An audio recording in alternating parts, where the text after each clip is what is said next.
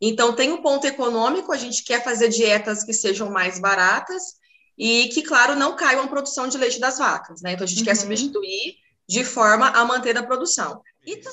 Só que, por exemplo, nesse rebanho de 100 vacas, se as suas vacas quebrarem de 1 a 1 litro e meio no lote 1 apenas, vamos pensar um lote 1 com 40 vacas, esse 1,5 de quebra de média apenas no lote 1, a gente está falando de um impacto de 3 a 4 mil reais de diferença em, em, em relação à receita. Então, assim, a gente economiza 10, 15 centavos, mas um litro de média que cai apenas no lote 1 já impacta gigantemente, entendeu? Então, assim. Você ouve agora Pointcast, o podcast com profissionais da área do leite e agronegócio do Brasil e do mundo. Disponível no Spotify, iTunes e principais agregadores.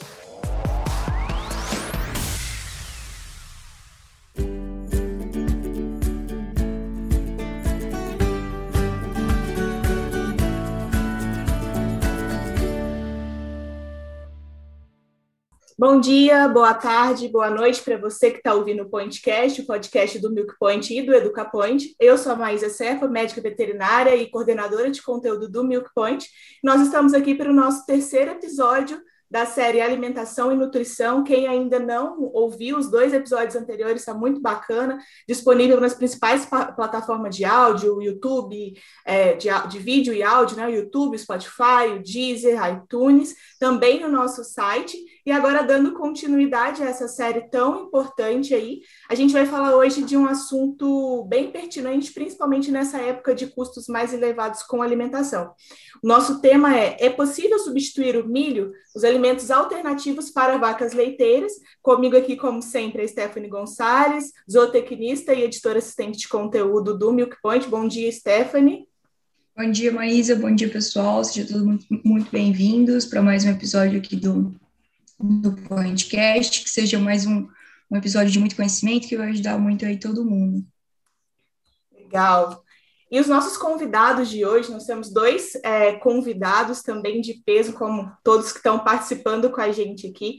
A primeira deles é a professora Poliana Pise Rota, zootecnista pela UEM, mestre e doutora em produção e nutrição de ruminantes pela UFV e, e atualmente professora adjunta no, de, no, departamento de zootecnia da UFV, ministrando as disciplinas bovinocultura de leite, produção em bovinos de leite e, mane, e manejo e administração em bovinos de leite para a graduação e a disciplina Tópicos em Gado de Leite para pós-graduação. Então, com muita experiência é, em bovinocultura de leite, como vocês podem ver, também é coordenadora do grupo Família do Leite da UFV.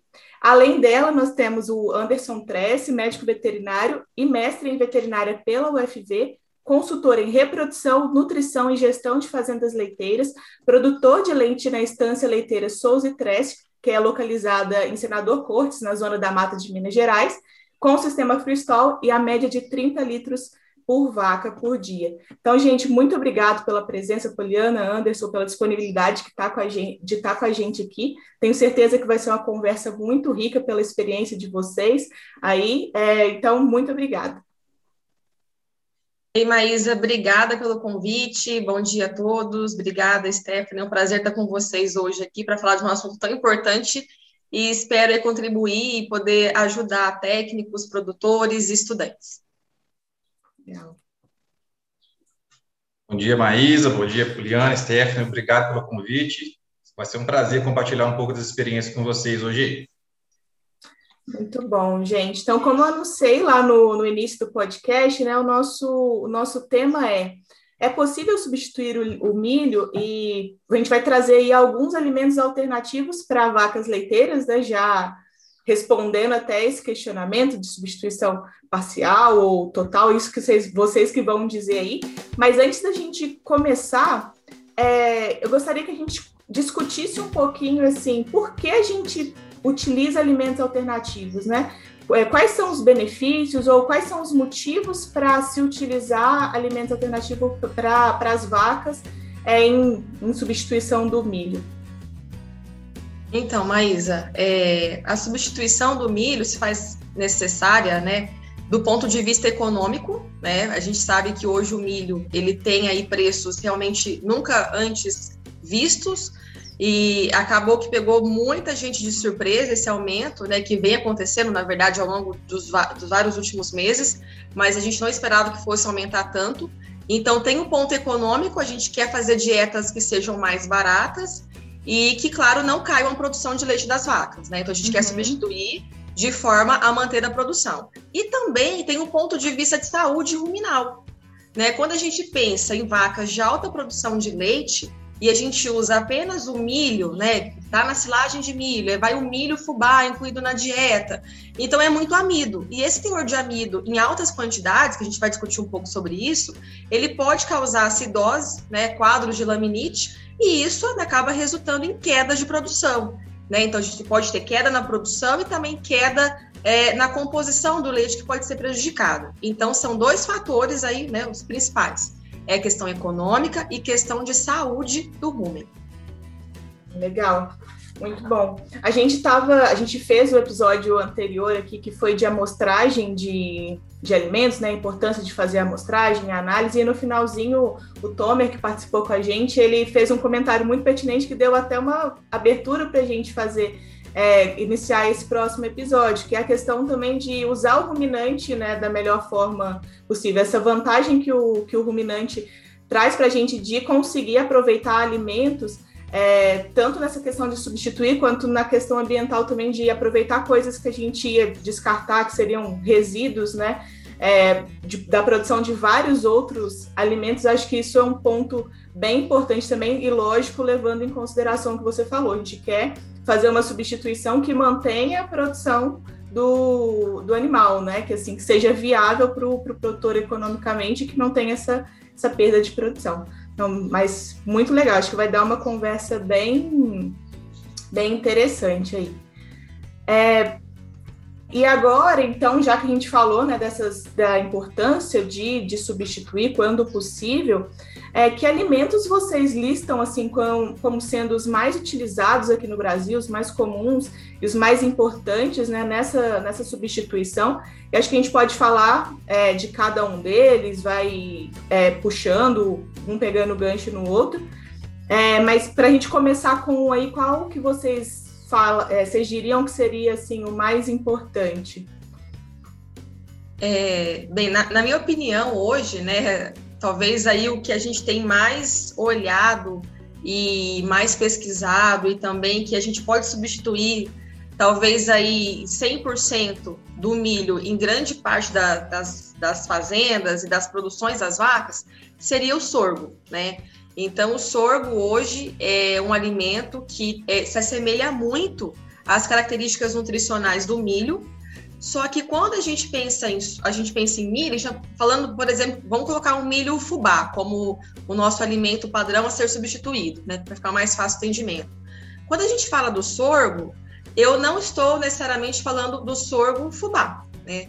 A uhum. gente aqui tá para substituir ele com eficiência, com qualidade, a gente teria que trabalhar com ele na, na forma mais processada possível, que seria ele ou floculado, que é muito usado nos Estados Unidos, e quando a gente lê as, as pesquisas americanas, a gente vê muita coisa com milho floculado, ou então, para o Brasil, para nossa realidade, seria o milho é, é, úmido, ou melhor, o sorgo reidratado, né, o sorgo úmido, que para as condições do Brasil, o reidratado seria o mais utilizado. Então, uhum. quando a gente pensa num alimento que pode substituir 100% do milho para as vacas de até 20 litros, ou em alguns casos até 30 litros de leite, a gente está falando do sorgo, que ele vai ser moído finamente, depois vai ser reidratado, vai ficar lá pelo menos três meses nesse processo de silagem de grão úmido, né? Para ganhar mais indigestibilidade, porque quando a gente avalia o amido do milho e o amido do sorgo, o amido do sorgo é menos digestível, então a gente precisa fazer alguma coisa para torná-lo mais digestível. E essa alguma coisa para as condições do Brasil seria aí a gente fazer o processo de, de reidratar, né? O processo que muitos produtores vêm fazendo. É, para vacas, então, até 30 litros de leite, a gente tem visto uma substituição completa, sem perder em termos de leite, tá? Agora, para vacas com mais de 30 litros de leite, essa substituição, aí do meu ponto de vista, eu não faria ela 100%. mas pode chegar a 80%, 70% da substituição quando a gente pensa em vacas de 30, 40 ou até mais de 40 litros de leite.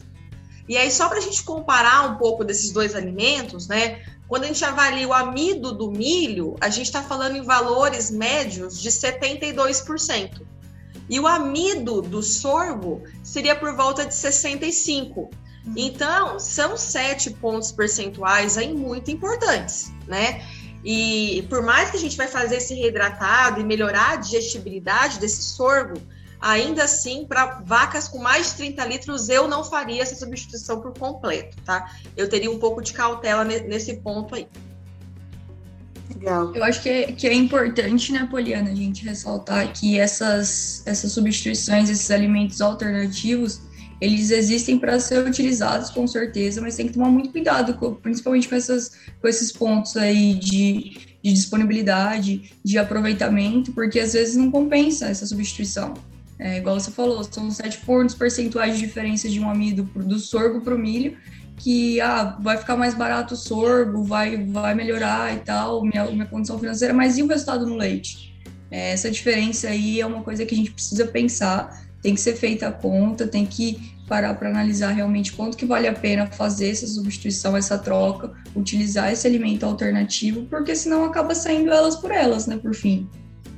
E outra, é, outro, desculpa, só uma coisinha aqui para pontuar, é também, isso que a, que a Poliana falou da questão do amido, da porcentagem, é muito importante voltar, né? A gente, já, a gente não vai entrar aqui em questão de análise de alimento, de, né, mas voltar nesse ponto de sempre é, analisar o material que você vai usar, né? Que você vai incluir, porque a gente, igual ela falou, ah, o milho tem 72, mas é médio, a gente pega essa diferença. Então a gente falou muito nisso no episódio anterior, eu recomendo que vocês ouçam, porque a gente não vai voltar a falar disso aqui, a gente vai falar é, da, da, viabilidade, né, com esses valores médios, mas é sempre importante trazer é, essa análise do alimento que você está usando para ser ainda mais é, compensável, né, essa substituição. Pode falar, Anderson, desculpa.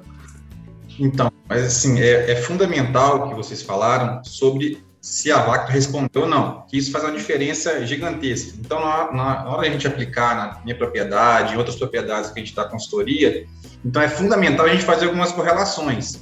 Então, assim, se é, o preço não for uma diferença interessante, o que é a diferença interessante? Quanto a gente tem 10, de 10 a 15 centavos nas nossas simulações aqui, no dia a dia, de diferença para um subproduto, como o sorgo, às vezes a gente não consegue um resultado tão diferente. Então, por exemplo, um rebanho de, de, 100, de 100 vacas, se tiver uma diferença de 10 a 15 centavos, a gente está falando, num rebanho de 100 vacas, de uma economia por volta de 2 mil reais por mês. Só que, por exemplo, nesse rebanho de 100 vacas, se as suas vacas quebrarem de 1 a 1 litro e meio no lote 1 apenas, Vamos pensar um lote 1 com 40 vacas. Esse 1,5 de quebra de média apenas no lote 1, a gente está falando de um impacto de 3 a 4 mil reais de diferença em, em, em, relação à receita. Então, assim, a gente economiza 10, 15 centavos, mas um litro de média que cai apenas no lote 1 já impacta gigantemente, entendeu? Então, assim, a gente está falando de diferenças na casa de 30 centavos a 40 centavos para a gente ficar tranquilo. E aí a gente tem que ter muita conta estratégica para conseguir essa diferença toda, sabe? Entendi, que legal. Tem que é pensar no, no macro mesmo, né? Não é só no, no preço ali. E em relação à, à, disponibilidade do alimento, assim, no Brasil, vocês conseguem falar, pensando até em questão de frete, como, como que é essa disponibilidade para o produtor usar, assim, pensando nas regiões do Brasil? Vocês têm algum dado sobre isso? Então, em relação ao sorro, é, por exemplo, é, a gente tem, ele vai ser mais característico em safrinha, principalmente, sabe? O milho também, a safrinha é, mas uma rentabilidade tá tão alta de milho, os produtores estão plantando muito milho na safra, inclusive, né? Mas o sorgo continua sendo bem claro na, na safrinha. É, e tem dois pontos, né? Tem gente que pode pensar em usar esse produto produzindo em propriedades grandes, né? Pode produzir esse produto na própria propriedade. Então a gente tem bons exemplos no Alto Paranaíba de produtores que produzem o milho, o, o sorgo, né? Na safrinha. Mas na zona da mata aqui, a gente tem um ataque, por exemplo, de maritacas terríveis. Então, produzir o suco na safrinha para a gente aqui é muito complicado. A gente vai ter um ataque gigantesco, sabe? Então, a gente acaba optando por buscar. E a gente vai, aqui nós vamos dar mais especificamente, a gente vai buscar isso muito longe, sabe? Então, só de frete, a gente está falando de 10, 15, 15 reais uma saca, né, de milho. E já, vem, já acaba inviabilizando para a gente aqui, né? Então, para a gente, tem que ser muito bem estudado é, ao longo do ano, o momento correto de comprar. É assim que a turma colhe a safrinha, tem que comprar. Passou um pouquinho, já fica muito caro para a gente. Entendi, eu acho que o Anderson falou muito bem essa questão das maritacas, né? Que é um problema muito sério. Às vezes a gente realmente quer plantar na safrinha porque o sorgo é mais tolerante à seca. Então, dificilmente você vai ver produtor planta, é, plantando sorgo na safra, né? A safra, você vai querer o máximo de produtividade de produção do melhor alimento que a gente tem aí, energético, que é milho. Isso é sem dúvida. Só que na safrinha, o que, que a gente tem? Uma instabilidade maior aí, uma variabilidade maior das chuvas. E aí pode ser que não chova. E quando não chove, o sorgo aguenta mais, ele é mais tolerante à seca.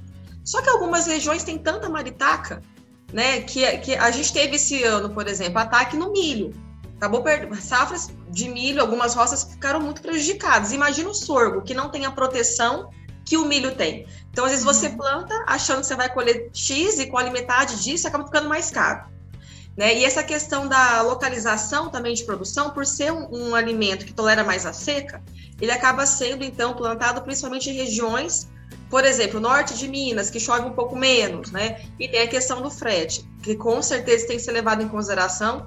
Né? É muito difícil a gente colocar isso aqui sem pegar números, sem fazer conta, mas pode ser que não compense. Né? E um outro ponto importante é o seguinte: todas essas é, simulações de substituição que a gente vai falar aqui hoje é considerando uma vaca que está sendo alimentada com silagem de milho, tá? Então, é, pensando numa dieta fechada com silagem de milho, se a gente for fechar com uma, um outro volumoso, cana ou capim, por exemplo, capiaçu, enfim, pasto, a história muda totalmente. Então, é importante ficar claro isso, que essas substituições são para uma dieta que usa silagem de milho. Outra coisa importante do sorgo, eu falei, né, para vocês que a gente vai ter uma resposta parecida com o do milho utilizando o sorgo se a gente fizer ele o quê? Com o reidratado, né? Ou então o floculado. Como o floculado não é uma realidade do Brasil, vou ficar só com o reidratado. O processo de reidratar o sorgo também é um processo que tem um custo. Então, você pode comprar o sorgo ali por 80% do milho, só que aqueles 20% que você está achando que está ganhando, pode ser que você não vai ganhar. Por quê? Qual que é o seu custo de reidratar? Qual que é a sua eficiência em produzir um reidratado? Se você não tiver maquinários apropriados, tecnologia adequada, mão de obra boa para fazer isso, você pode ter um sorgo reidratado de péssima qualidade, onde você pode ter grande produção ali de micotoxinas, de mofo, é, e consequentemente aquilo ele vai ficar mais caro do que ter comprado milho. Então tem que tomar cuidado, porque se for fazer essa substituição, você tem que saber fazer o reidratado, fazer com uma equipe boa ali, preparada, com maquinários, tudo direitinho, usar inoculante para evitar essas micotoxinas e depois ter um problema maior, tá? Mas é, eu acho que essa discussão é realmente muito válida, porque se fosse tão simples, né, de resolver, todo mundo fácil, fazia, é, né? É, é complexo mesmo. Não, legal. E assim, pensando depois do sorgo, é, qual outro alimento em energia, assim, que vocês é, também é um potencial substituto para o milho aí? Olha, eu gosto muito de trabalhar com a polpa cítrica como substituto uhum. do milho. É, a polpa cítrica tem uma característica muito interessante de ter uma concentração elevada de pectina, mais de 20% em pectina, e ter um amido super baixo, próximo realmente de zero, tá? Em relação aí, né, quando a gente compara com o milho, que é 72%.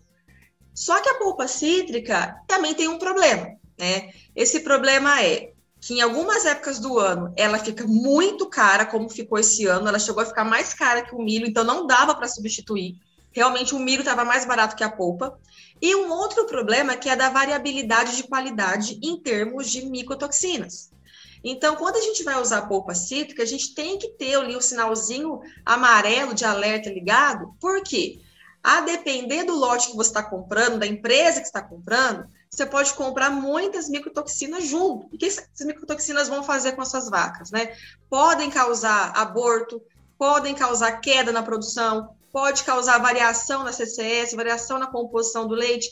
A gente teve um surto muito grande na universidade, num lote que a gente comprou, onde se não fosse uma intervenção realmente muito, muito ali é, grande, com hidratação, com suporte, as vacas tinham morrido realmente. Tamanho foi o problema. A gente mandou essa amostra para o laboratório, e são poucos laboratórios no Brasil que fazem essa análise, então não é fácil de fazer. A gente mandou para o UFMG, e a gente viu que realmente foi um lote muito contaminado com micotoxinas. Então a gente pagou caro, né? E você compra, você não consegue comprar com laudo que vem junto, já não é uma coisa que eles te vendem isso, sabe? Eles, na verdade, quando a gente reclamou, eles tiraram o corpo fora. Inclusive, tem essa questão da idoneidade da empresa que te vende, né? Que às vezes ela sabe do problema, alguém já reclamou e ela continua vendendo. Então, se for para comprar, tem que tomar esse cuidado. Olha, pode vir ali com micotoxinas, então tem que sempre pensar em, em, usar um absorvente na dieta, independente de usar ou não, eu acho que a gente tem que pensar nisso, porque a própria silagem de milho pode ser um carreador de micotoxinas também, é, mas a polpa é um alimento que realmente tem esse problema. Agora, se ela vier ali sem, sem micotoxinas ou com uma concentração baixa, ela é um alimento excelente. Por quê? Ao invés né, de produção elevada de ácido lático, que a gente tem quando a gente dá o, o milho, a gente não vai ter essa produção de ácido lático elevada. Então, a gente consegue controlar melhor o pH ruminal, o ambiente ruminal. Então, essa vaca, ela pode responder mais em leite, porque ela vai ter um ambiente ruminal mais saudável. Principalmente para vacas que produzem acima de 30 litros, para lotes acima de 30 litros na média. Então, essa inclusão, ela é importante, porque a gente vai diminuir o amido na dieta. Então, quando seu amido está passando dos 30%, você tem que tomar muito cuidado. Né? E aí você tem que substituir mesmo, não pensando só na questão econômica, pensando na saúde da vaca.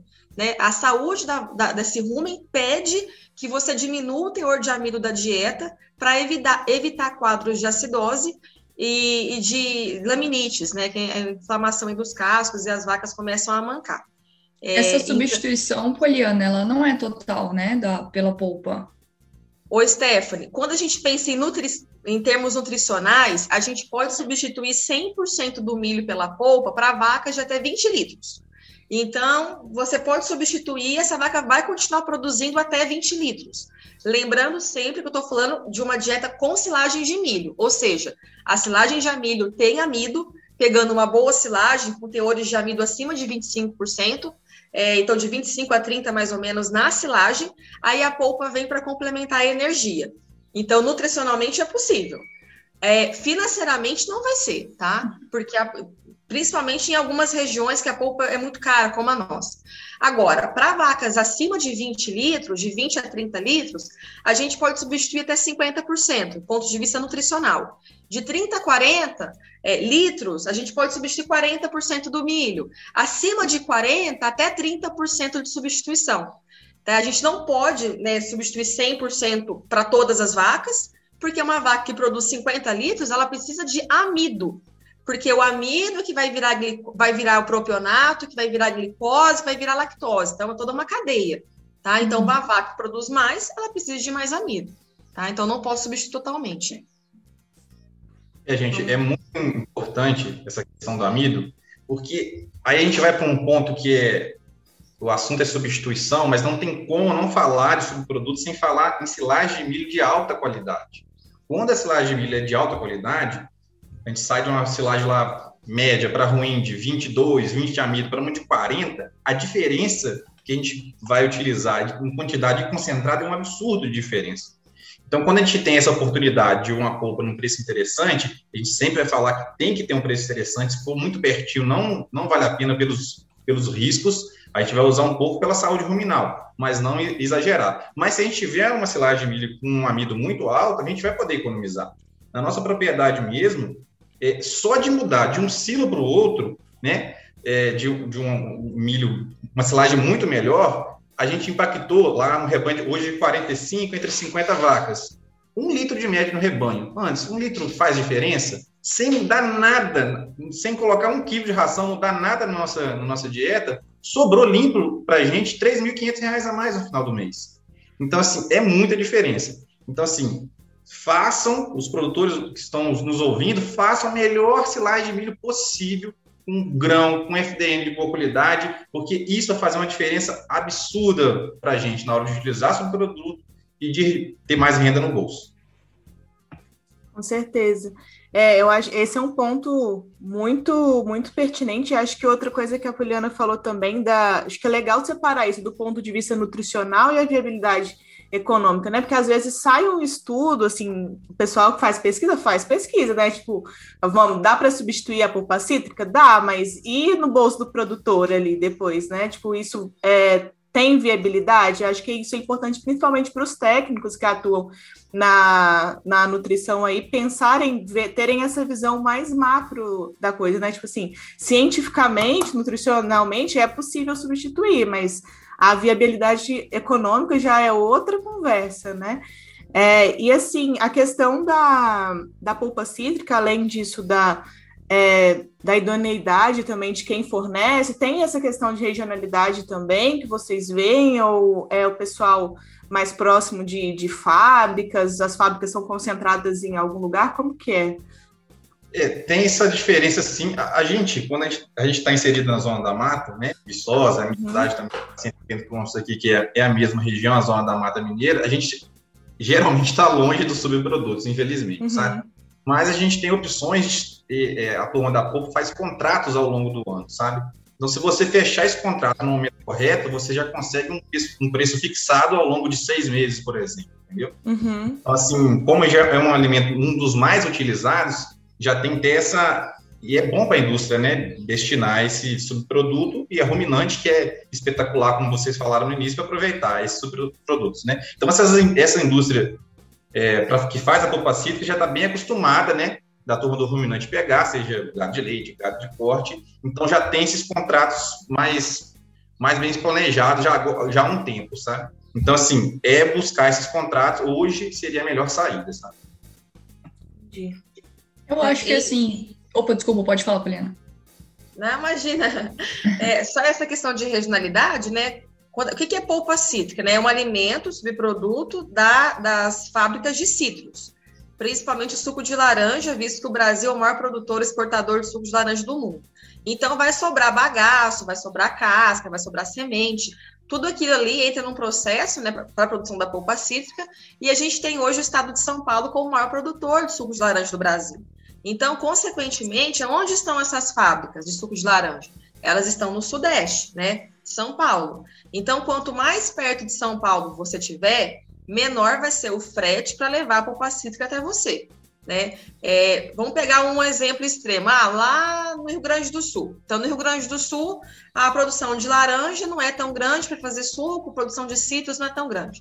Então, para chegar lá no Rio Grande do Sul, tem que atravessar ali, né, Paraná, Santa Catarina, atravessar o Rio Grande do Sul. Isso é muito dinheiro que gasta com esse transporte. Então, acaba que é, às vezes não compensa utilizar lá a polpa cítrica. Então, lá vão ter outros produtos que podem ser usados em substituição ao milho.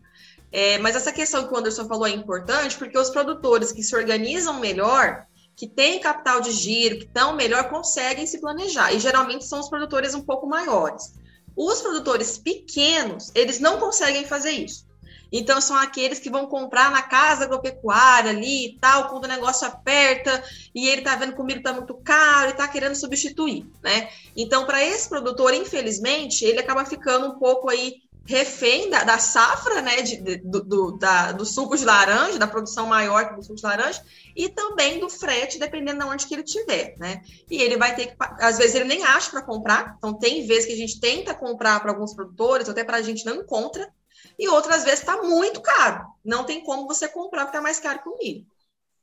Uma coisa que eu queria até perguntar, aproveitando que você falou isso, ah, o produtor lá no Rio Grande do Sul vai comprar as coisas. Além da questão do frete, tem a deteriorização do produto também nesse da, da polpa cítrica, assim, tem esse, esse perigo de quanto mais longo ser o, o trajeto, tem? O Maísa, sempre tem, para todos os produtos, né, que são perecíveis, uhum. isso acaba acontecendo. Porque a gente tem que lembrar que não é só o tempo que vai ficar armazenado ali no caminhão para o transporte. É a questão do sol também. De repente, esse produto foi mal armazenado para o transporte, chove e, e, e sol em cima, isso pode acontecer. tá? Mas eu não acho que seja esse o problema, não. Uhum. Eu acho que, né, para carretas grandes, que vão estar ali bem vedadas, eu acho que isso aí vai tranquilo. É, é, muito mais uma questão do processo de fabricação, né? De como isso foi fabricado, essa umidade, do contato que uhum. teve ali com patógenos, que pode carregar o problema máximo da polpa cítrica, né? Que são micotoxinas. Isso, essa é a questão. O problema principal dentro que você falou, mas é, são as micotoxinas, não tenha, não tenha dúvida, sabe? Que é o mais uhum. clássico em, em, subprodutos, né? E a polpa, realmente, como a Poliana já falou, é, com certeza é um dos mais graves, sabe? Então, aqui no FV teve perto de, de ter morte animal. Tem produtor que eu já, já assisti que teve realmente morte animal, que era gigantesca no leite. Então, assim, hoje já, já era mais novo, mas assim está sendo muito utilizado e já é de praxe, como a gente usa por, por questão econômica e por benefício também de saúde ruminal, é de praxe a gente usar subproduto hoje. Hoje a imensa maioria das fazendas utiliza subprodutos, né? Então, já é de praxe a gente utilizar adsorvente de micotoxina. Então, as fazendas hoje de, de alto investimento, média alta, que né, realmente exploram mais os animais, o potencial produtivo, a gente já está utilizando adsorvente de micotoxina nas maiorias das fazendas, sabe? Então, isso é uma realidade e precisa ser levada junto, sabe? Entendi. Acho bem legal essa parte. Eu acho que, assim, independente do subproduto, verificar essa disponibilidade, igual o Anderson falou, de contrato futuro, fazer esse planejamento é um diferencial, né? Infelizmente, como a Poliana citou, não são todos os produtores que têm essa possibilidade de fazer esse planejamento, de conseguir é, organizar e se planejar melhor durante o ano, mas era uma coisa que com certeza iria fazer um diferencial é, mais para frente, tanto na polpa quanto qualquer outro subproduto, tendo em vista da disponibilidade que eles podem ter ou não ter, né? É, e além da polpa, vocês citam qual, qual o próximo é, subproduto aí de substituição que vocês citam aí como importante, como viável? É, um outro importante e muitas vezes viável, mas algumas vezes não viável, é o caroço de algodão. Então, o caroço de algodão, é importante a gente falar o seguinte, que é, quando a gente pega né, a tabela lá nutricional dele, ele é considerado um alimento proteico. Ele tem 23% de proteína bruta, o caroço de algodão. Só que ele também é rico em gordura, né? Extrato etéreo, que é a maneira como a gente analisa a gordura no laboratório, com 20% de gordura nesse produto. Consequentemente, por ter né, tanta, tanto óleo, tanta gordura, o NDT, que é a energia desse alimento, passa a ser maior, inclusive, que a do milho. Enquanto que a do milho é de 87%, do caroço é 97%. Então, é um alimento nobre, tá? A gente fala sobre produto como se fosse uma coisa até ruim muitas vezes, né? Mas o caroço de é uma coisa tão nobre, tão boa, né? Que quando bem usado, quando bem comprado, ele traz benefícios muito grandes para a nutrição de vacas leiteiras, principalmente vacas de alta produção. É, e também tem outro fator importante do caroço de algodão, que ele ajuda, inclusive, na ruminação ele tem uma, uma estrutura que tem uma efetividade da fibra dele, então ele tem uma fibra muito interessante que ajuda nisso também. A gente fez né, o nosso dever de casa aqui no final de semana, né, Anderson? Fizemos algumas simulações é, é, colocando o caroço de algodão com os preços atuais aí de milho, né, de soja, enfim, porque quando a gente usa o caroço como ele é alimento proteico, também vai economizar um pouco na soja. E aí, rapidamente, para vocês entenderem a situação hoje do, do caroço, o Anderson me ajuda aí, qualquer coisa, né? Que a, a planilha aqui tá, tá pequenininha, mas eu vou tentar enxergar. Pensando em vacas de alta produção, tá? Nesse exemplo aqui, vacas, seu lote lá de 40 litros, o melhor lote da fazenda. Aqui, a gente está colocando, trabalhando sempre com silagem de milho, a gente simulou uma dieta sem caroço. Então, o concentrado, o que, que tinha no concentrado? Milho e soja mais ou menos 5 quilos e pouquinho de cada um, de milho e de soja, tá? Utilizando uma silagem de boa qualidade. Quando eu fecho essa dieta, eu tenho no total dela ali um teor de amido de 33%. Isso me acende um alerta muito grande que, olha, acima de 28% é muito perigoso. Eu tenho que ver aqui a inclusão de um feno, tenho que aumentar a quantidade de bicarbonato, óxido de magnésio, é, outros né, aditivos que ajudam a controlar o pH ruminal e tem que ter muita atenção, uma atenção muito grande com esses lotes, porque o amido está muito alto. E o custo para essa, né, para um lote de 40 litros nesse exemplo, o custo por vaca com alimentação aqui está saindo R$ 35,26. Tá? Eu coloquei 30 centavos o custo com a silagem de milho, para vocês terem uma ideia. Quando a gente substitui parte do milho e parte da soja pelo caroço, e aqui com uma inclusão de 2 quilos de caroço nessa dieta, então eu vou diminuir um pouquinho do milho, diminuir um pouquinho da soja. No final, eu tenho um teor de amido de 29%, então de 33 caiu para 29, eu fico um pouco mais tranquila com essa dieta.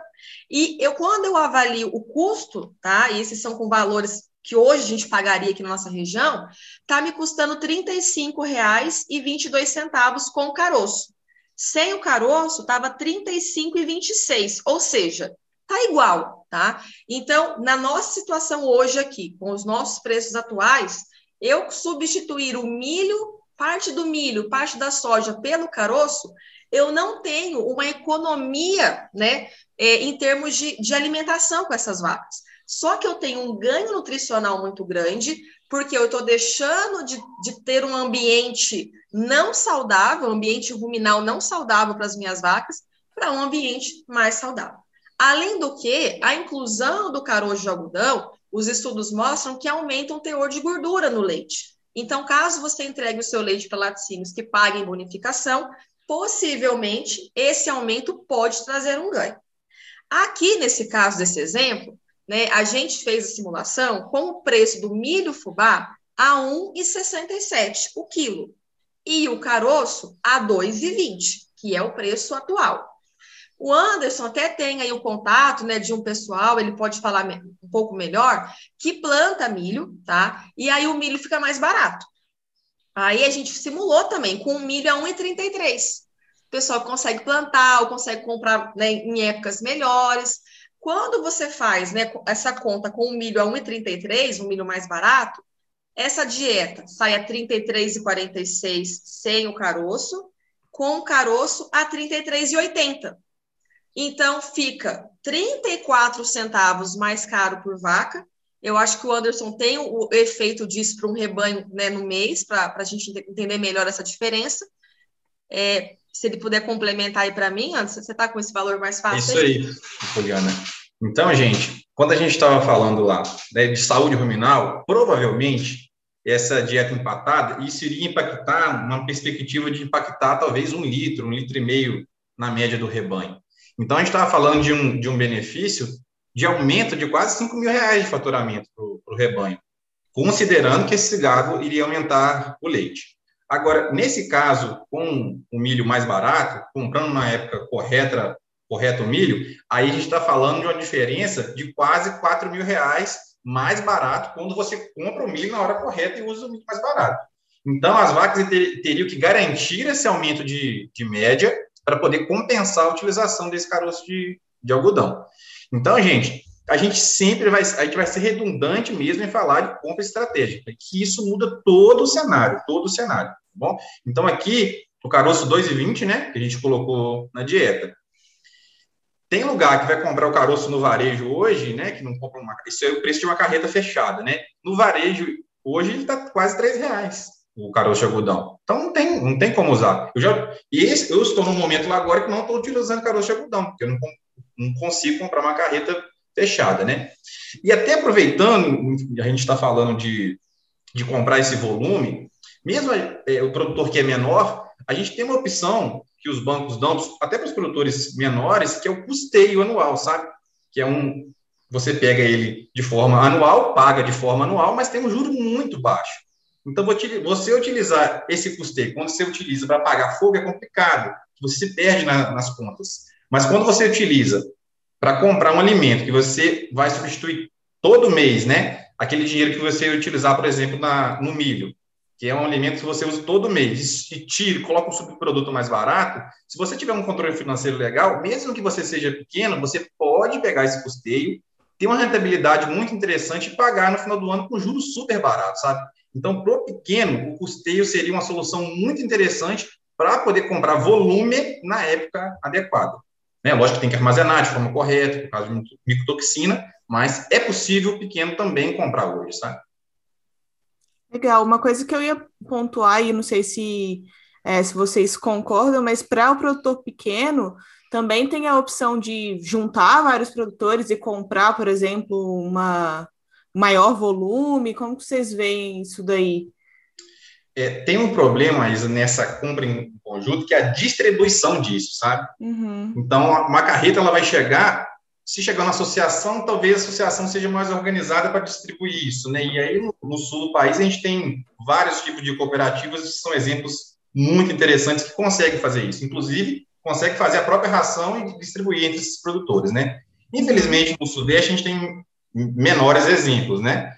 Então, Aí tem esse problema. Ah, vamos juntar três, quatro produtores para comprar, ou dez produtores. O problema é o local que vai deixar aqui essa distribuição. Alguém vai ter que arcar com esse custo de deslocamento. É possível, mas na prática é bastante diferente por isso, pela essa distribuição do alimento, sabe?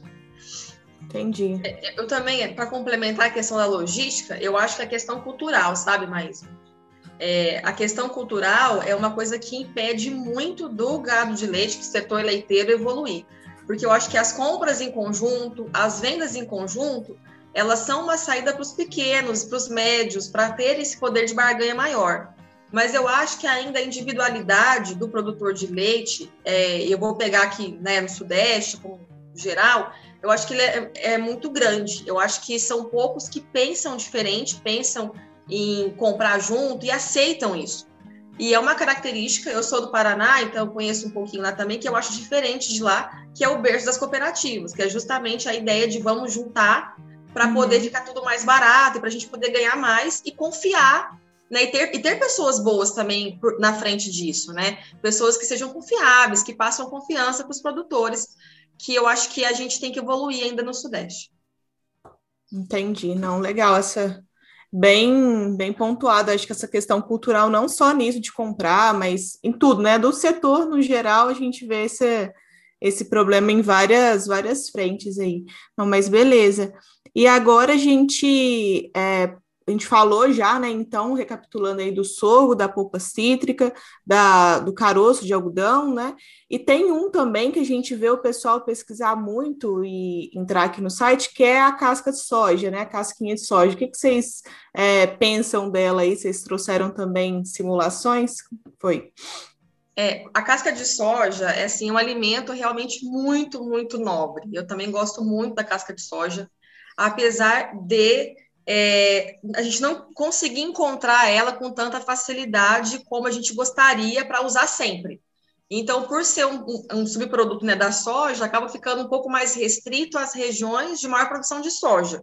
Mato uhum. Grosso, Mato Grosso do Sul, por exemplo. Então, quem está no Goiás, quem está ali perto dessas regiões, consegue comprar né, ao longo do ano com mais facilidade. Outras regiões têm mais dificuldade. Agora, por que, por que ela é tão importante? Né? Ela, na verdade, não tem amido nenhum também. O amido da casca de soja é próximo de zero. Né? Nos valores médios que eu encontrei, que achei 1% de amido apenas. A gordura também é baixa, a proteína gira em torno de 12% de proteína.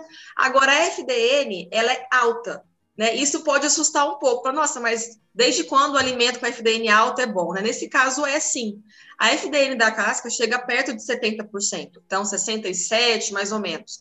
Só que é uma FDN que é pobre em lignina, sendo que essa lignina é a parte é, indigerível pelo animal, o animal não consegue aproveitar a lignina. Só que essa FDN, ao contrário, ela é muito digestível. Então, acaba que o animal consegue aproveitar esse produto, né, rico em fibra, vira energia para a vaca, a vaca consegue aí também, muitas vezes, é, ser eficiente nesse uso. Porque, novamente, quando você está com uma dieta apertada em amido, você substituir por um, por um alimento pobre em amido e rico em outra fonte de energia é o caminho, tá? É, Pode ser muito interessante. O que as pessoas têm que tomar cuidado é que, ao fechar uma dieta com casca de soja, você vai olhar lá para o teor de FDN da dieta no, no, final das contas, né? Aí você olhou lá e falou assim, nossa, tá 35, 40% de FDN, tá bom. Não, mas espera lá. Qual que é a participação da FDN que está vindo da casca de soja? Às vezes, a FDN está abaixo da dieta, ela ficou alta pela inclusão de casca de soja. E para vacas de alta produção, isso pode fazer diferença. Porque essa FDN, ela não é fisicamente efetiva, não vai fazer a vaca ruminar. E você pode ter uma ilusão ali achando que está rico em FDN, mas na verdade é uma FDN que não vai ter esse benefício, né, de causar ruminação nas vacas. Em termos de substituição da casquinha de soja, o que a gente tem encontrado na, na, literatura em termos de nutrição, tá? É uma substituição total pelo milho para vacas de até 20 litros de leite, que comem silagem de milho, né, como volumoso. Para vacas que a produção vai aumentando, por exemplo, acima de 40 litros, a gente tá, estaria falando de uma substituição de 20% do milho, por exemplo. Seria uma substituição melhor, porque, novamente, uma vaca que produz muito leite, o amido ele é essencial para a produção de glicose, lactose e leite, né? Então a gente tem que ter sempre isso em mente. Quanto mais a vaca produz, menos eu posso substituir, tá? Porque a, a vaca fica muito realmente dependente do amido. Eu acho que é uma magia, né, da, da nutrição aí de ruminantes, essa história de de ter as coisas disponíveis, não ter, e dentro dessa disponibilidade, dessa dieta, saber o que o animal aproveita, o que não aproveita. É, acho que é incrível saber essas diferenças, ter essas, essa noção para saber o que pode substituir, o que não pode, é, o que entra, o que não entra, essa, essas falsas percepções, igual a Poliana comentou aí, de ah, a FDN está alta, mas o que que levou essa FDN a ficar alta? Eu acho que são coisas assim importantes dos produtores ficarem atentos para não, não, acabar não perdendo por fim, né? Fazer essa substituição pensando no melhor, tanto nutricionalmente quanto economicamente, e por fim acabar é, tendo esse prejuízo. E acho também que é, é, muito importante esse ponto que eles estão trazendo aí, que é sempre que a gente fala de substituição, a gente fala do ponto de vista econômico, né? Da, da dieta ficar mais barata, enfim, é, principalmente nessa, nessa época de soja e milho muito alto. Mas esse ponto que a gente está sempre, eles estão sempre batendo aí da questão da saúde do animal também é muito importante. Né? Você pensar prejuízo que a acidose traz no rebanho, a laminite, ou então que vocês trouxeram, agora pensando no ponto negativo, às vezes, de fazer essa, essa substituição, né, com a polpa cítrica, vem um, um alimento aí com micotoxina, você está tendo um ganho aí de economia do alimento, mas aí você vai e perde uma vaca, e aí onde que, cadê o, o ganho que você teve, né, ou mais de uma, no caso, Aí, então, acho que é, é, é, isso que a Stephanie falou, é uma coisa de pensar em tudo, né? Uma, co é uma coisa é a dieta que está ali que você calculou, outra coisa é a situação da fazenda que muda é, muito de, de uma para outra. Mas em, em, termos da, da casca de soja, então, é, não sei, Anderson, você usa na, na sua fazenda ou você vê o pessoal aqui na, na região utilizando, como que é? A casca de soja é exatamente o que a Poliana falou. A disponibilidade para a gente aqui geralmente é baixa. Os uhum. produtores que estão mais, mais próximos, né, principalmente do Triângulo, Alto Paranaíba, centro, Centro-Oeste, eles pegam tudo para eles antes, sabe? nessa, sub, nessa subida de preço que teve exorbitante, pessoal pegou muito sobre o produto esse ano, mas muito mesmo, sabe? Então a disponibilidade para a nossa região foi mais baixa. Ela era mais acessível, acredito, com dois, três anos, sabe? Quando o milho estava naquele patamar, iniciando a, a, subida. Agora piorou. Mas quando iniciava, é, antes de iniciar essa subida, era bastante utilizado com extremo sucesso, sabe? Era um dos queridinhos aí, com, certeza seria a casca. O, o caroço de algodão é sempre um querido nosso, né? É, é, é, um queridinho assim que dá dó de, quando a gente não pode utilizar, pelos benefícios que ele traz de, de energia, de fibra, fibra efetiva, que feno, infelizmente, é, é, é uma realidade que é muito cara para muitos produtores, o feno. Então, assim, o caroço de algodão ele faz um, um trabalho fantástico para a gente, né? Enfim. Legal. E tem outro outro substituto aí, né, que o pessoal fala muito também, sempre que a gente solta texto falando sobre ele no, no meio que o pessoal acessa muito, que é o resíduo de cervejaria, que também é outro produto que seria destinado a descarte, né, e, e pode ser aproveitado aí para na alimentação de ruminantes. Como que é essa questão aí do da cevada, né, ou do resíduo de cervejaria? É, o resíduo de cervejaria, também conhecido como cevada, é um subproduto da produção da cerveja, né? Então, a gente tem que lembrar que ele também tem uma sazonalidade. Uhum. No verão, a produção de cerveja, o consumo de cerveja é maior, consequentemente, a gente vai ter uma, uma disponibilidade maior, e no inverno, né, é o contrário. Então, esse é um primeiro ponto. O segundo ponto importante é que esse resíduo ele chega para a gente úmido. É, então, ele tem uma umidade muito elevada. A umidade dele é, chega a 75% de água e 25% de matéria seca. Sendo que alguns lotes agora estão chegando até com 20% só de matéria seca e 80% é água. Então, qual é o primeiro ponto a se pensar na fazenda? É como que eu vou guardar isso na fazenda? Porque uma coisa é guardar um produto seco. A gente dá um jeito, né? Agora, um produto úmido é mais complexo. Então, a gente tem que pensar num silo realmente, em fazer um silo para esse produto. E aí, quando a gente pensa em fazer um silo, volta para a história do reidratado, do soro que a gente estava falando. Também tem que ser bem feito. Se não for bem feito, você vai acabar perdendo o produto. Outra coisa, o transporte. A gente vai transportar o quê? Água, né? 80% ele é água. Então, você está pagando caríssimo no transporte, a gente está vendo preço de combustível, preço de diesel, está tudo caro. Então, para você transportar água, qual que é o sentido? Também tem que tomar cuidado. Porque às vezes está comprando muito produto, muito subproduto, é um produto bom, mas é pouca matéria seca que vem nesse subproduto, né? Outro ponto a se pensar, como você vai misturar esse produto aos outros ingredientes da sua dieta? É um alimento difícil de você misturar à mão ou então com garfo, né? Como muitas fazendas não tem vagão no garfo que mistura, com o pé, com a mão, enfim é difícil. Então, quando for usar, a recomendação é que você tenha um vagão com rajeiro para fazer uma mistura adequada. Muito bem. Falando um pouquinho dos contras, né? Vamos falar um pouquinho dos prós desse produto. Bem, esse resíduo, gente, primeira coisa, ele não vai substituir o milho. Quando a gente viu, né, ela, olha, vai substituir o milho, eu falei assim, gente, não, mas a nossa ideia qual que é? Substituir parte do volumoso que seria no caso silagem de milho, né, no nosso exemplo aqui, que a gente fez uma simulação também, e substituir parte da soja. Quando a gente avalia a composição desse alimento, né, do resíduo, o teor de proteína desse alimento é alto. Então, ele é considerado, na verdade, um alimento proteico, porque ele tem 30% de proteína bruta. É, amido dele é por volta de 10%, então até é um pouco maior que os outros, né, os outros coprodutos. FDN por volta de 55. E uma característica da proteína bruta é que é uma proteína muito boa. Porque a metade, ou em algumas vezes mais da metade dessa proteína, é a PNDR, aquela proteína que passa intacta pelo rumen. Então, pensando em vacas de alta produção de leite, que necessitam de um teor de PNDR maior, né, e a gente tem dificuldade em fechar isso com soja, porque a soja só tem 30% de PNDR, o resíduo é interessante. Mas as pessoas acabam se enganando um pouco, né? Ou talvez não fazendo as contas direitinho, pensando que você vai substituir o milho. Não, a gente fez uma simulação aqui também, substituindo é, parte do volumoso, tá? E aí parte da soja. Então, vamos pegar o mesmo exemplo lá para o nosso melhor lote da fazenda, para o lote que está produzindo mais, 40 litros de média. É, considerando, né, uma dieta apenas com silagem de milho, fubá, soja e um pouquinho de feno que eu coloquei aqui para dar uma segurada na possível acidose. Esse custo aqui dessa dieta aqui estaria por volta de 30, 33 e 46, tá? Nesse outro exemplo que eu fiz aqui. Quando a gente colocou é, o resíduo de 33 e 46, só ver se eu estou pegando. Ah, não, desculpa, gente, exemplo errado. Agora sim, exemplo certo.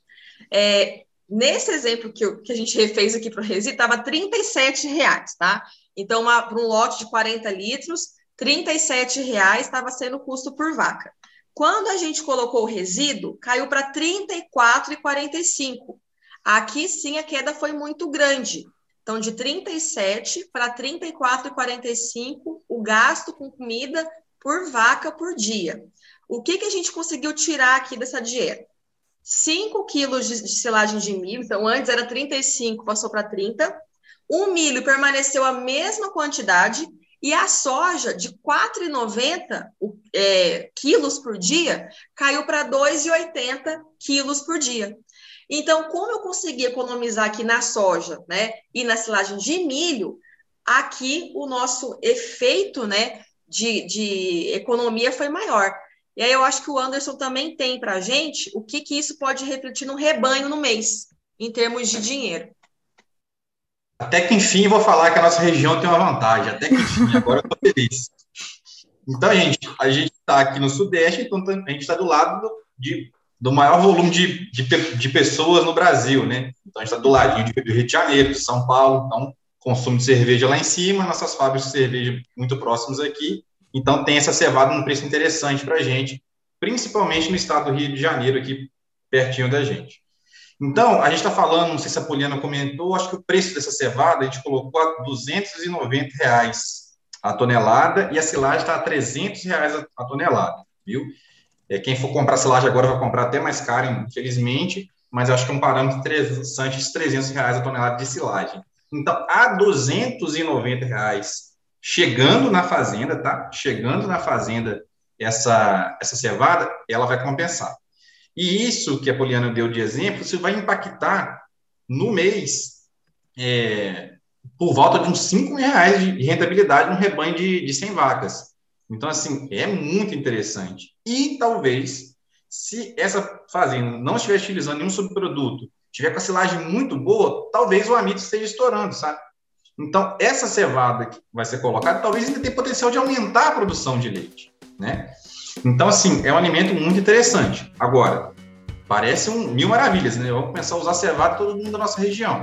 Então, a Poliana falou de um perigo de mistura, que não, que não é fácil. E tem uma outra questão que é complicada, que é o volume de água que vem junto. Então, empresas que não são idôneas, nesse ponto, ela vai, assim, arrebentar o produtor, gente. Se ela colocar mais água naquele caminhão e uma matéria seca, que geralmente nossa simulação foi de 22%, e ela, ela cair 4 pontos percentuais, de água, o prejuízo do produtor é gigantesco. Então, infelizmente, a, a cevada é uma das que mais os produtores podem tomar prejuízo, sabe, pelo esse volume de água. Então, ela é muito interessante, bacana, mas chega em casa, vão tentar fazer a matéria seca, comprar usando essa matéria seca, porque, assim, é muito boa, mas a gente tem um perigo muito grande de tomar prejuízo. Isso que o Anderson falou é importante, da gente, quando for comprar os alimentos, já tentar amarrar algumas informações que a gente está comprando. Então, assim, eu vou dar um exemplo. Daqui a pouquinho, a gente vai falar um pouco, um pouco, do DDG, né? Que é um alimento que a gente pode substituir parte do milho, né? Mas o foco também é substituir a soja. Por que, que a gente tem que tentar atrelar a qualidade dele? Porque tem DDG de tudo quanto é jeito. Então, hoje, a gente pode encontrar mais de 10 tipos de DDG no Brasil com, com características de FDN, de gordura e principalmente de proteína que variam muito. Então, você comprar um produto, né? O cara vai te falar o preço e você ter a composição mínima do que ele vai te entregar é uma questão de segurança, né? Isso serve para silagem de milho também. Às vezes o cara tá vendendo uma silagem barata, só que é pura água a silagem, ele colheu antes para pesar mais, né? O amido tá baixo, é, tá ruim essa silagem. E aqui vale também para o resíduo, como o Anderson colocou, né? Então, tomar cuidado para não comprar barato, achando que está fazendo um ótimo negócio, mas está comprando água, né? Aí não faz sentido. E aí, só para também é, puxar um pouco do que o Anderson falou da questão de aumentar o leite, eu acho até que ele tem um produtor que usa e costuma, quando acaba, até cai a produção dele, ou seja, sobe um pouco o leite. E por que, que isso acontece? É devido ao perfil realmente de proteína desse alimento. Então, como eu disse, ele tem mais PNDR do que o farelo de soja. Para vacas que produzem muito leite, essa PNDR a mais ajuda a balancear melhor essa dieta em termos de proteína, e isso acaba ajudando a, a vaca a puxar um pouco mais de leite e a ter mais imunidade, visto que a proteína é importantíssima para a imunidade da vaca. Então, ajuda como um todo também esse aumento de proteína metabolizado, né, que é a proteína que vai ser aproveitada realmente quando a proteína é de melhor qualidade mais uma vez a mágica da nutrição acontecendo aí em pedaços e fazendo a diferença de forma geral, né? É, pessoal, legal essa parte desses, desse do, do resíduo, né? E o igual você falou, um outro alimento que o pessoal costuma utilizar como substituição é o DDG. É, ele também é, é misto de, de questão de disponibilidade, de região, e como vocês veem para esse substituto do milho com, com o DDG? Então, o DDG, a gente vem estudando ele aqui em Viçosa, inclusive. É, as dietas que a gente fez, né, dietas experimentais, quando a gente coloca DDG, a gente substitui soja e milho, apesar também de ser um alimento considerado proteico, porque o DDG ele pode variar de 30% até 45% a proteína bruta é, menos de 30% não é DDG, então já é, seria um farelo tal. é, de milho, mas a gente considera DDG com pelo menos 30% de proteína bruta, tá? É um alimento ótimo também, que o, a sua disponibilidade só tende a aumentar, então os, os indicadores de, de produção aí do etanol a partir do milho indicam uma crescente, então, o produto é um sub, é, esse subproduto ele vem da onde? Da produção de etanol a partir do milho. Como a gente tem entre safra da cana, né, e uma necessidade cada vez mais maior aí de combustível e de combustível limpo, que é o etanol, a produção tende sim a aumentar nos, próximos anos. Hoje, a disponibilidade ainda fica aquém, ou seja, a gente usaria mais se tivesse disponível, e ficam próximos das é, usinas que são aí produtoras de etanol a partir do milho. Então, tem várias no Mato Grosso, Goiás.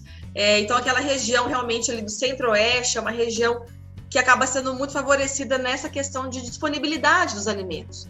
E você consegue formular dietas com vários desses alimentos e consegue comprar é, na época certa e tudo mais. Mas falando um pouquinho sobre o DDG, né? Se a gente pegar um, um alimento com 30% de proteína bruta, ele, independente da proteína, sempre vai ter um amido muito baixo, por volta de 5%. A FDN dele é alta, é por volta de 45%, 50%, e essa FDN tem uma boa digestibilidade também. Então, no final, né, essa energia que está vindo ali para o animal a partir do DDG é um pouco que vem do extrato etéreo, que pode chegar até 15% em alguns, alguns tipos de DDG, vem da, da FDN e acaba vindo também da proteína, né, que parte dela ali né, compõe o NDT. É, em relação à substituição, para vacas que produzem até 20 litros por dia, a gente já tem visto na prática é, substituição completa, tá? De, do milho e praticamente completa da soja também. Então, para vacas de baixa produção, né, até 20 litros ali, vamos baixa média produção, daria para substituir quase tudo, realmente. Quanto mais a vaca vai produzindo, maior necessidade de amido, e aí realmente essa substituição, né, ela acaba sendo alterada. Então, para vaca acima de 40 litros por dia, a gente fala de até 20% de substituição. Né? Para vaca de 20 a 30 litros, seria mais ou menos 50% de substituição. Então, é sempre a lógica do amido. Né? Quanto mais a vaca produz, mais amido ela precisa, e nesse caso específico, o DDG tem pouco amido. E como que funciona, Poliana? Você falou na, na parte de resíduo, de cervejaria, essa mistura, essa parte prática ali de manejo na hora de fornecer. No DDG, ele tem alguma influência? Ah, precisa de um vagão, não precisa de um vagão? Como que é essa parte por conta da, da, da composição mesmo do DDG? Ela precisa, é, consegue ser misturada manualmente, essa, essa parte? Consegue sim. É, quando os alimentos são mais úmidos, é a dificuldade, né? Por isso do resíduo de cervejaria. No caso da DG, ele vem seco. Então, é a vantagem, né? Que a gente está comprando matéria seca e não água. Uhum. E aí, produtores pequenos, médios, grandes, né? Com ou sem vagão, conseguem é, fazer na sua batida, né? Na batida da, da, da, ração, da dieta e usar sem problema, tá? É só mesmo aí é, olhar para essa questão da composição porque também o DDG ficou uma moda esse ano muito grande, muita gente procurando, querendo saber, usando. Só que estava até mais caro que soja. Então, em algumas épocas do ano, é, em algumas regiões, estava mais caro e muito mais caro que soja. E a gente tem que tomar esse cuidado, porque tudo bem, tem DDG de 48% de proteína, que é a proteína da soja. E o perfil de, de PDR, PMDR, DDG é melhor que a soja, porque tem mais PMDR só que tem menos lisina, que é a farelo de soja rico. Então, assim, é, é muito complicado, né? Então, sempre que pensar em nutrição, a gente tem que ter um técnico realmente ajudando. Não dá para ficar pegando fórmula de vizinho, para tentar fazer isso em casa, para quem não é da área, porque aqui é onde está o pulo do gato para você ganhar dinheiro, para você fazer suas vacas produzirem mais e serem mais saudáveis. Então, tentar ir no modismo, usar porque todo mundo está usando, pode ser um tiro no pé. Esse negócio do, do modismo em produção de leite é clássico, né? Sempre tem, ah, porque meu vizinho, ah, porque eu vi isso, aí, aí quer assim, não, então é o negócio, é o. Não é a solução que. Não é assim, tipo, pensar e substituir que é a solução, é o produto. Tipo assim, o DDG é um milagre que vai, que vai vir resolver meus problemas, né? Não é formular a dieta, isso acontece demais. E eu ia, ia comentar isso, que o DDG é um produto que a gente tem visto falar mais agora, né? Assim, E, igual você falou, até no Internet teve a, a palestra, né? Vocês falaram que vocês estão estudando mais aí também. E eu queria ver se é, você falou que a disponibilidade ainda é baixa e já tem produtor usando, então. Vocês veem assim na nossa região, vocês veem bastante, como que é? Já está sendo utilizado sim, Maísa. E sempre começa com os produtores maiores, né? Eles conseguem um preço mais interessante, mas é, é bem utilizado sim. Eu já fiz em, em, dietas de fazendas aí, na faixa de 4 a 5 mil litros de leite, dietas com, com ele, e foi super bem, sem nenhuma quebra de leite. Pelo contrário, né, a gente teve até aumento de leite. Pode ser por outros motivos, às vezes a selagem melhor e tudo, sabe? Mas o impacto uhum. direto foi muito, muito interessante. Então, assim, mas como ele é uma novidade no Brasil, está chegando agora, a, turma procura muito mesmo, sabe? E aí, talvez seja um dos mais perigosos, que a Poliana já falou no mercado e já tem umas, uns três de características diferentes de, de nível, sabe? de, de proteína, de energia de tudo, sabe? Então, assim, ele é um que tá chegando novo, o pessoal quer usar, mas é um dos mais perigosos, porque a variabilidade é muito grande, sabe? Dentre os que a gente tem no mercado. Então, a gente tem que tomar muito cuidado mesmo com ele. Então, assim, produtor, a gente volta a falar, ele tem que ficar estratégico na utilização é, de, de qualquer tipo de, de, de subproduto. Não ficar apagando fogo, é utilizar, traçar aquela meta. Esse ano eu preciso de escolher esse caminho e seguir aquele. Se for comprar de última hora, a gente sempre vai ter problema com qualquer um dos que a gente falou até agora. É, isso é interessante, mas aqui no Família do Leite, a gente tem de produtor muito pequenininho, né? Uhum. Então, a gente tem produtor que tira 100 litros de leite. E, e tinha para ele a disponibilidade de comprar na casa agropecuária tal ali. Então, assim, ofereceram para ele, né? Então, é uma coisa que eu não imaginei que fosse chegar para um produtor tão pequeno a disponibilidade de compra. Só que aquela uhum. velha história, né? Assim, vamos olhar isso direito porque não é tão simples de resolver. Quando a gente faz as contas, e até mostrei isso na palestra Interleite, do custo da proteína ali, né? Do custo da, do amino, da proteína metabolizável, muitas vezes, e agora, inclusive, grande parte, o DDG não compensa. Tá? Para quem compra pouco. Agora, para uhum. quem compra carreta fechada, para quem compra de forma estratégica, compensa demais né? Porque ainda mais essa alta do PNDR dele ajuda muito as vacas. É importante ressaltar essa diferença de, de nível de produção, né? Às vezes a gente vê é, querendo pequeno produtor tentando acompanhar e às vezes não é a realidade, né? A gente às vezes precisa encaixar na realidade de cada um para ser compensável, né? Para ser economicamente viável e não ser nutricionalmente prejudicial para os animais. Sim, com certeza. Além, além do, do DDG, né, a gente tem aqui também é, para comentar o farelo e a raspa de mandioca. É, eu vejo o pessoal comentando também de muito estudo mais para o sul sobre, sobre isso e como, como é que é assim a questão da mandioca em si e os derivados, né? É verdade, Maísa. No sul o pessoal pesquisou muito e no Paraná também, que é um grande produtor de mandioca, de farinha de mandioca. Na Universidade Estadual de Maringá, onde me formei, eu lembro, na graduação eram muitos estudos, tanto no leite como no corte. Até me baseei em algum desses trabalhos para fazer as recomendações de substituição, né? É, e outros também no Nordeste, tá? Então também é muito importante a mandioca no Nordeste.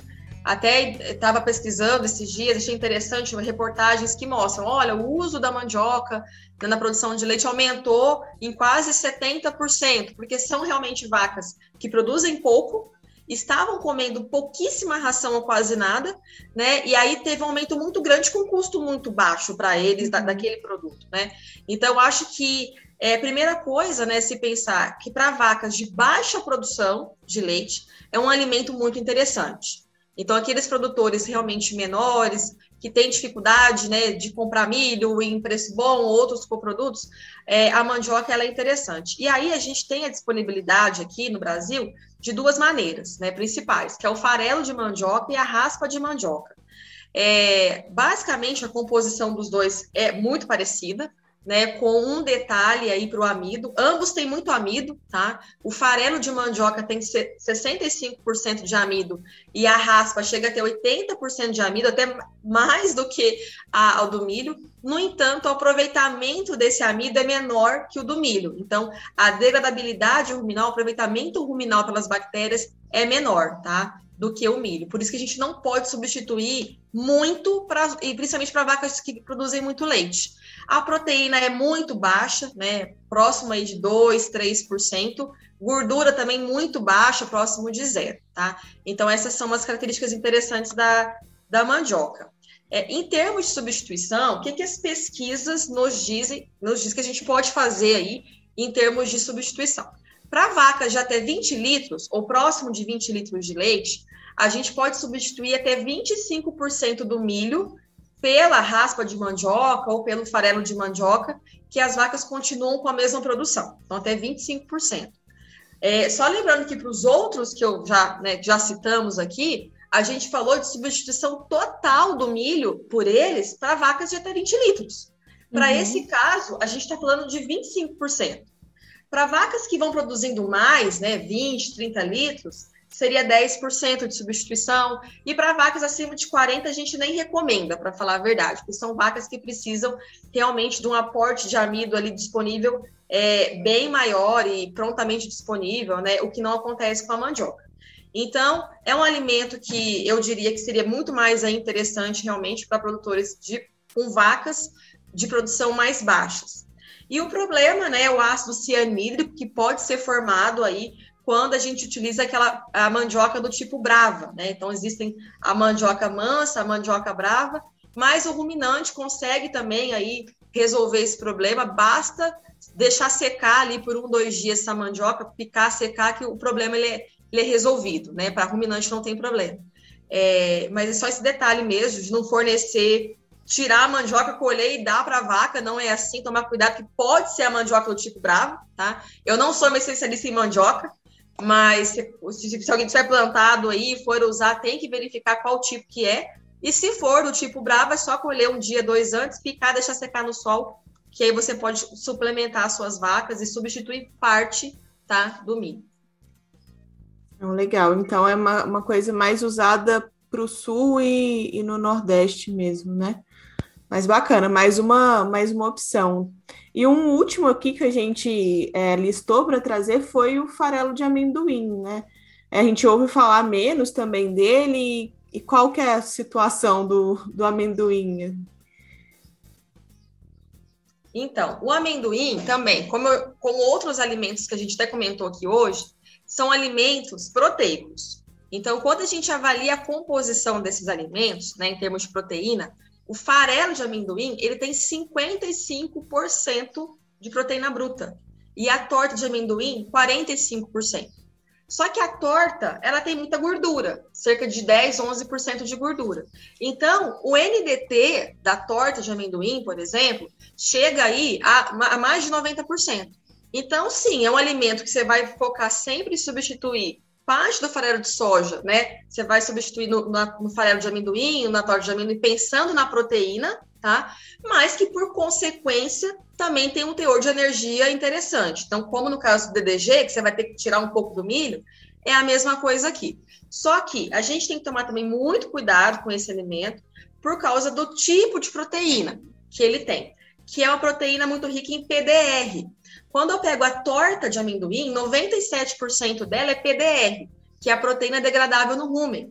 Então, para vacas de alta produção, o que, que, a gente precisa? PNDR, tá? E aí esse alimento não, não nos fornece. Então, pensando em níveis de substituição, eu posso substituir pouco, tá? Pouco da soja e, consequentemente, pouco do milho para vacas que produzem mais porque ela vai acabar resultando num tipo de proteína que não é o que a vaca está precisando. A vaca precisa de uma proteína de melhor qualidade. E além disso, né, também tem o problema da micotoxina. Os produtos aí à base de, de, de, amendoim também são muito ricos em micotoxina. E a disponibilidade dele é bem menor. Então, a gente não encontra esses alimentos com facilidade, não é fácil de encontrar. Acaba ficando também muito regional, a, a, onde tem produção de amendoim. Eu sei que o Paraná é um produtor importante de amendoim, então lá é, você acaba encontrando um pouco para utilizar. Mas aqui o foco não é substituir o milho, não. É substituir um pouquinho mesmo da, da soja e tem que ser pouco porque senão essas vacas podem cair o leite devido à baixa PNDR que contém esses alimentos. Então, gente, sobre o farelo de amendoim, até que na nossa região aqui, apesar de estar longe, já chega até alguns anos que chega num preço razoável pontualmente, sabe? E ele foi um dos primeiros alimentos que teve casos de a gente começar a falar de micotoxina. Na, na época, ficou famosa a aflatoxina via farelo de amendoim, sabe? Então, causando até morte, aborto de animal, tudo que a gente já comentou aqui de micotoxina. Então, mais um que é importantíssimo a gente usar absorvente de micotoxina para minimizar isso, sabe? Então, em vacas de baixa e média produção, até que ele vai de forma interessante, dá para a gente substituir um pouco. Mas como a Poliana falou, vaca de alta produção realmente a gente tem bastante prejuízo em usar aí, porque não dá retorno, a vaca quebra leite mesmo. E além Entendi. de quebrar o leite, tem essa possibilidade aí de ter que ter esse custo a mais para evitar essas micotoxinas. E aí acaba não, dependendo do valor que ele chega, não se torna viável, né? Como uma substituição por conta desse, desse incremento no preço aí para evitar a micotoxina. Talvez por isso que chegou na nossa região, né? o povo não está usando, né? Mas não é isso. Dá para utilizar em, em, casos pontuais, dá para ser utilizado sim. Não, legal. É, gente, uma coisa que eu queria comentar, a gente trouxe aqui as, as simulações, né, para os animais utilizando, é, sendo como volumoso a silagem de milho e tal mas a gente falou muito de animais até 20 litros, e normalmente o pessoal que né, produz com animais desse, é, com esse volume de produção, geralmente é a pasto. O produtor a pasto, ele consegue fazer essa substituição? É, quais são as limitações, ele pensando até na mistura da dieta, na questão da dieta total, né? Como que dá para fazer, como que funciona? Assim, só para a gente pontuar isso aí também. Dá sim, dá para fazer substituição parcial é, do milho por outros alimentos, né?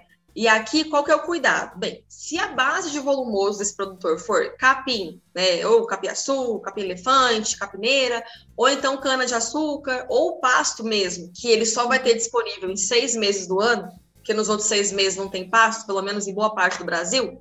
Então, a gente tem que pensar o seguinte, esse volumoso, ele não tem amido, certo? O capim não vai ter amido, cana não vai ter amido. Então, para pensar em, nesse produtor ter vacas que produzam né, o seu potencial ali, o máximo que ela vai conseguir, ele precisa utilizar amido na dieta. E aí vai ter que ser o milho, que é o alimento padrão. Só que se não for o milho, a gente deu algumas opções aqui para ele, que também tem um valor de amido interessante, né? Se a gente recapitular aqui, por exemplo, o sorgo, né? Enquanto que o milho tem 72 de amido, o sorgo tem 65. Ou seja, é um alimento que ele pode utilizar como substituição do, do milho. É, vamos pegar um outro alimento aqui, a própria mandioca, né? O farelo de mandioca, a raspa de mandioca, tem também valores de amido elevados, que podem ser utilizados para produções, para vacas que produzem menos também, só com uma inclusão um pouco menor. Né? A gente também tem um outro que a gente acabou não falando, né? Que é o trigo. Né? Também, uhum. que desse produtor talvez não ou, ou possa encontrar ou não, depende muito de onde que ele vai estar, tá, mas o trigo, grão, umi, grão moído, desculpa, só o grão moído de trigo, ele tem 65% de amido. Também é um alimento muito interessante que ele pode substituir aí boa parte do milho. Agora, se ele tiver à disposição o DDG, é, a casca de soja, é, ou carojo de algodão, enfim, ele sempre tem que pensar o seguinte, que ele pode utilizar com certeza, é fácil de misturar esses alimentos, não tem problema. Só que talvez o fato de não ter amido vai cair o leite, tá? Ou então as vacas não vão produzir que elas, que elas, que elas poderiam. Porque quando eu falei, olha, vamos substituir 100% do milho por esses alimentos, eu estou pensando que essa vaca está comendo silagem de milho, onde uhum. tem amido. Agora, se não tem silagem de milho, então pera lá, não pode mais substituir 100%. Não dá. Vai ter que substituir menos. Isso vai variar para cada alimento, tá? Para cada potencial de leite. Então, essa vaca está mais perto de 10 litros ou mais perto de 20 litros? Né? Quando a gente fala até 20, uma vaca de 20 é muito diferente da vaca de 10 litros, né? Em uhum. termos da dieta dela. Então, esse é o cuidado, essa que é, é, digamos assim, a lógica da, da coisa. É, e só retificando, gente, porque tem, é muito comum no mercado farelo de trigo, não é o farelo de trigo. É o trigo uhum. grão moído, tá? Que é, são alimentos completamente de, diferentes, né? Esse grão aí de trigo que vai ter esse, esse amido alto. Tem, tem um outro exemplo que poderia ser utilizado a pasto, não em substituição total de forma alguma por falta do, do amido, né? Mas parcial, que é o caroço de algodão. Tá? O caroço de algodão a gente pode utilizar em dieta pasto. né, usando uma parte de milho. Porém, a gente, dentro do confinamento, a gente estava falando lá daquele benefício, talvez um pouco de fibra efetiva e tudo. No caso do passo, não tem. O passo já tem fibra de fibra barata. Né? Então, para compensar utilizar o caroço algodão via pasto, parcialmente, né, na, na dieta, ele tem que estar tá muito barato em relação ao milho, sabe?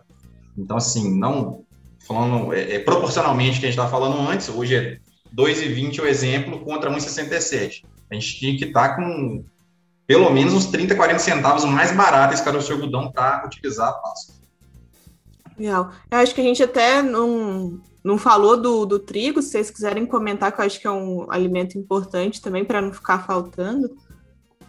Sim, é, então, quais são os principais modos, formas que a gente pode encontrar esse trigo? No farelo, como o Anderson falou, né? Que até então é que a gente mais ouvia falar e muito usado e recomendado em dietas de bezerras leiteiras, inclusive. O farelo de trigo, ele tem uma, um amido por volta de 33%, enquanto que o grão moído de trigo tem 65%, né? Então tem uma quantidade quase o dobro aí. É, a proteína do farelo de trigo é 17%, do, do trigo moído é por volta de 12%, e a FDN do farelo é bem maior, né? O farelo tem 40% de, de FDN na, no farelo de trigo, enquanto que no trigo moído ele é baixo, tem cerca de 12%, 13%. Então, essas é são as características principais em termos de, é, bromatológicas desses dois alimentos. É, o grão moído de trigo, ele pode ser usado como substituição total do milho para vacas confinadas, recebendo silagem de milho como volumoso, até 100% realmente, substituição total desse alimento. Para vacas de até 20 litros de leite. Para vacas que produzem aí cerca de 40 litros ou mais, a gente, é, os estudos mostram, né, a recomendação é até 50% de substituição.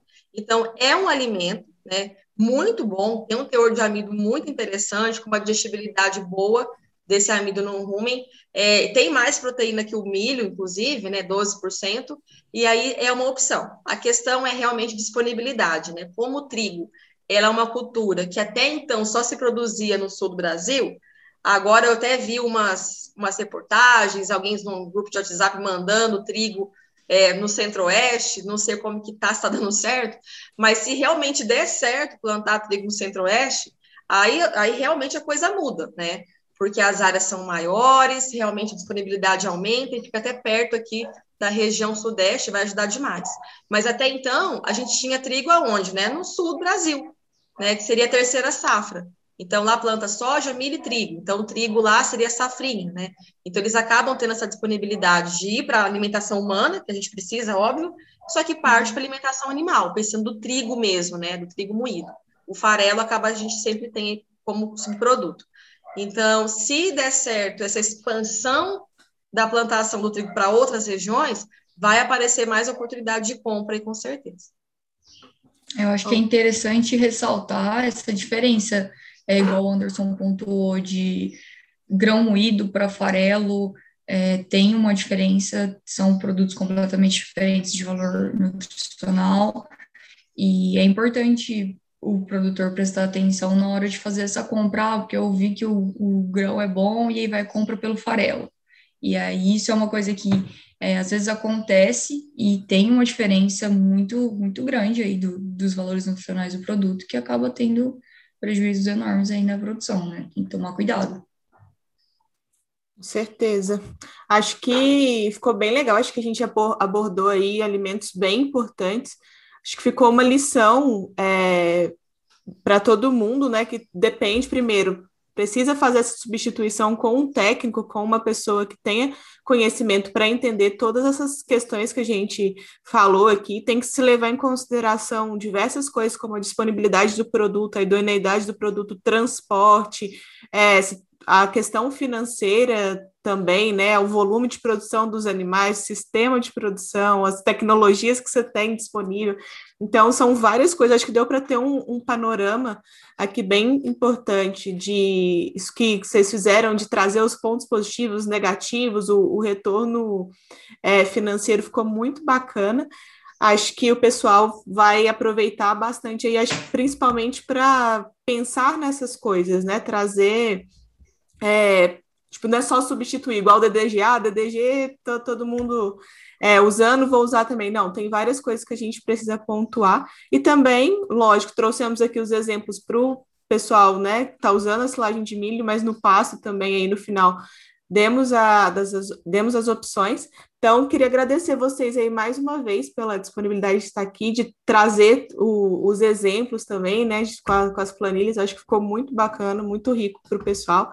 Obrigada, Poliana, obrigada, Anderson. É, foi um prazer estar com vocês aqui hoje. Acho que o pessoal vai aproveitar muito. Obrigada, Poliana, obrigada, Anderson. É, pela disponibilidade aí, por passar bastante informação. Acho que, como a Maísa citou, enriquece muito, é muito importante ter essa, essas noções, essa, essa base aí, e ter o profissional responsável, com certeza, ali no dia a dia, porque cada realidade é diferente, e entender a realidade de cada produtor para não, não acabar não tendo prejuízo aí e ver a cadeia crescer sempre. Obrigada uma vez aí. Eu me agradeço. muito Obrigada. o convite da, da participação. Desculpa, Poliana. É, não, pode falar. É, eu só queria agradecer realmente o convite de compartilhar as experiências com vocês e a visão de, de produtor, que a gente que está ali no dia a dia, né, e paga as contas e recebe, vê o impacto, é muito, é muito duro, né, é, esse dia a dia, mas se a gente fizer o dever de casa bem feito, as coisas dão certo. E só para fechar aqui, dando alguns exemplos, então, é, não adianta nada a gente buscar esses subprodutos todos que a gente falaram, né, é, de, de custo barato, se o nosso rebanho não tiver com conforto adequado, ele não vai res responder bem. Se a nossa reprodução tiver 100%, é a diferença é muito grande. Então, se a gente estiver falando dessas dietas que a Poliana falou aí muito bem, uma vaca, um, um del médio do rebanho de 220 para um, um, rebanho de 150 de del médio, né, que dizem lactação médio, a diferença é absurda na eficiência das vacas, sabe? Então, se a gente tiver uma taxa de, de, de prenhez né, lá em cima, então a gente está falando uma taxa de serviço de, acima de 70, uma taxa de concepção próxima de 40, a gente tem um rebanho, gente, muito mais eficiente. E quando até o professor Sartori usa um exemplo muito grande, com a mesma dieta, se a gente ganhar 4, 5 pontos é, é, na, na, taxa de, de prenhez do, do, rebanho, a gente está falando do faturamento em 100 vacas no ano, gente, de quase 100 mil reais a mais, só por isso. Então, o gado de leite é uma engrenagem completa que, se ela tiver um probleminha na engrenagem, ela não gira realmente, sabe? Então, se vocês quiserem ter sucesso, vão fazer todos os deveres bem feitos. É muito trabalho mesmo. Gado de leite tem muito trabalho. Mas dá um dinheiro interessante se a gente fizer tudo bem feito. Muito obrigado, gente. Com certeza. Gente, obrigada pelo convite, Maís, Stephanie, Anderson, pela companhia, por, por ter compartilhado hoje tantas coisas bacanas aqui. Espero que vocês tenham gostado aproveitem. E para quem quiser estudar um pouquinho mais aí, ou então ler um pouco mais sobre os alimentos, sobre cálculo de ração, nosso grupo publicou um livro sobre, sobre esse tema, é um livro recente, tem apenas aí dois anos de publicação. É, para livro, isso é recente, né? Um livro de dois anos. Está à venda no site da livraria da UFV. Tá? Então, Legal. quem tiver interesse, só entrar no site da livraria, colocar lá o meu nome, Poliana Rota, vão aparecer os livros, tem um preço muito bacana, e tudo isso que a gente comentou, desse uso, desses estudos, de quanto que pode usar, que não pode, sobre os alimentos mesmo, está até bem, é, muito mais explicado no livro, vocês fiquem à vontade para quem tiver interesse, tá? E a gente se encontra numa próxima. Muito obrigada novamente pelo convite. Legal, aproveitando aí, a família do leite também tem a coluna no, no Point, traz diversos assuntos, tanto em relação à, à nutrição, como saúde, reprodução, então é muito bacana o, o trabalho deles também, acessem lá no, no site, né, www.milkpoint.com.br, nas colunas vai ter a da família do leite, então, mais uma vez, muito obrigada, isso que o Anderson pontuou é fundamental, né, tipo, o leite é no centavo ali, é no, é no dia a dia, tem que fazer o trabalho bem feito. São diversos fatores e isso que a gente trouxe aqui é um deles. E mais uma, e aproveitando até, né, na nossa série aqui, a gente já comentou, o primeiro que a gente, o primeiro episódio que a gente fez foi como produzir mais leite sem mexer na dieta, pontuando essa, essas questões aí, é, até que o Anderson falou também de conforto, de, de saúde, depois a gente falou da questão da, no segundo episódio, da do, da análise dos alimentos, que é muito importante para depois você vir usar os alimentos que a gente falou aqui. E o próximo episódio que a gente vai ter, a gente também pegando um gancho nesse, o Anderson falou a importância de fazer uma boa silagem de milho para você é, para você aproveitar bem esses outros produtos, né? Então, nosso próximo episódio aí é justamente as silagens onde a gente não pode errar. Te espero vocês aí na, no próximo também. Um abraço e até lá. Você ouviu o Pointcast? Confira todos os episódios na íntegra pelo Spotify, iTunes ou acesse www.milkpoint.com.br, clique na aba Notícias e Mercado e depois em Podcasts. É grátis.